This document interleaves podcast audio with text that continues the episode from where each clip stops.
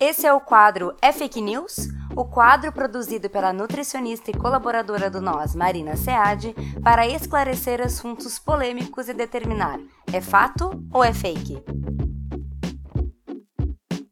Estamos todos cansados de saber que as frutas não têm um minuto de paz. É a manga com leite que mata, a frutose que causa cirrose, por aí vai. Por mais que a maior parte dessas afirmações sejam fruto de um terrorismo alimentar sem base científica, precisamos sempre ler as notícias inteiras para entender o que faz sentido e o que não faz. E de tempos em tempos viraliza alguma notícia antiga sobre carambola fazer mal para os rins. Isso faz muita gente deixar de consumir a fruta. Mas será que a carambola é tóxica mesmo? A suspeita de que a carambola poderia ser tóxica aconteceu porque alguns pacientes que tinham insuficiência renal crônica tiveram sintomas neurológicos após consumir a fruta. Depois de muito tempo, e por muito tempo eu digo muito tempo mesmo, quase 10 anos, essa molécula causadora dos sintomas foi identificada, isolada e batizada como caramboxina. A caramboxina é uma substância presente em baixas quantidades na carambola. Ela chega na circulação e tem a capacidade de passar pela barreira entre o corpo e o cérebro. A caramboxina também é solúvel em água e isso facilita a eliminação dela pelos rins. Isso se você tiver rins que funcionam bem. Em pessoas com insuficiência renal crônica, a função renal é parcialmente ou totalmente comprometida. No caso dos relatos da literatura, a maior parte dos sintomas neurotóxicos da caramboxina aconteceram em pacientes que já estavam em diálise, ou seja, precisavam fazer hemodiálise para filtrar o sangue, já que o rim estava muito comprometido.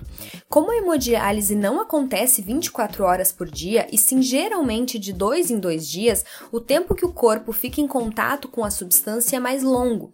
E é importante deixar claro que a maior parte dos relatos de sintomas após o consumo de carambola envolvem bastante carambola consumida, algo entre 4 unidades de uma vez só. Portanto, se você tem alguma doença renal crônica, vale evitar o consumo. Os sintomas mais clássicos descritos são confusão mental e até convulsões. Até agora, não temos evidências que mostrem que consumir carambola pode causar alguma doença renal em quem não tem. Mas existem alguns relatos na literatura de pacientes que não tinham doença renal crônica, mas tiveram um quadro de insuficiência renal aguda após consumir altas quantidades de carambola. Nesse caso, a hipótese é de que a quantidade alta de oxalatos da carambola pode ter causado o efeito, ou seja, não teria sido um efeito da caramboxina.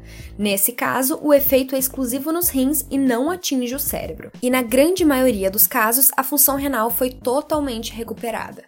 Muitos desses casos aconteceram em pacientes diabéticos que leram que consumir carambola ajudaria a reduzir a glicemia, agindo como um remédio natural para diabetes.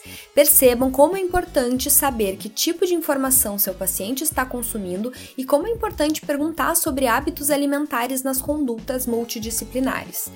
Por fim, se você não tem nenhum problema de saúde, não tem por que excluir a carambola da sua rotina. Se quiser ser extra cuidadoso, basta não exagerar na quantidade. Até a próxima! Manda pra gente pelo Instagram Nós a Nutrição qual outro assunto você quer ouvir por aqui. Até o próximo episódio!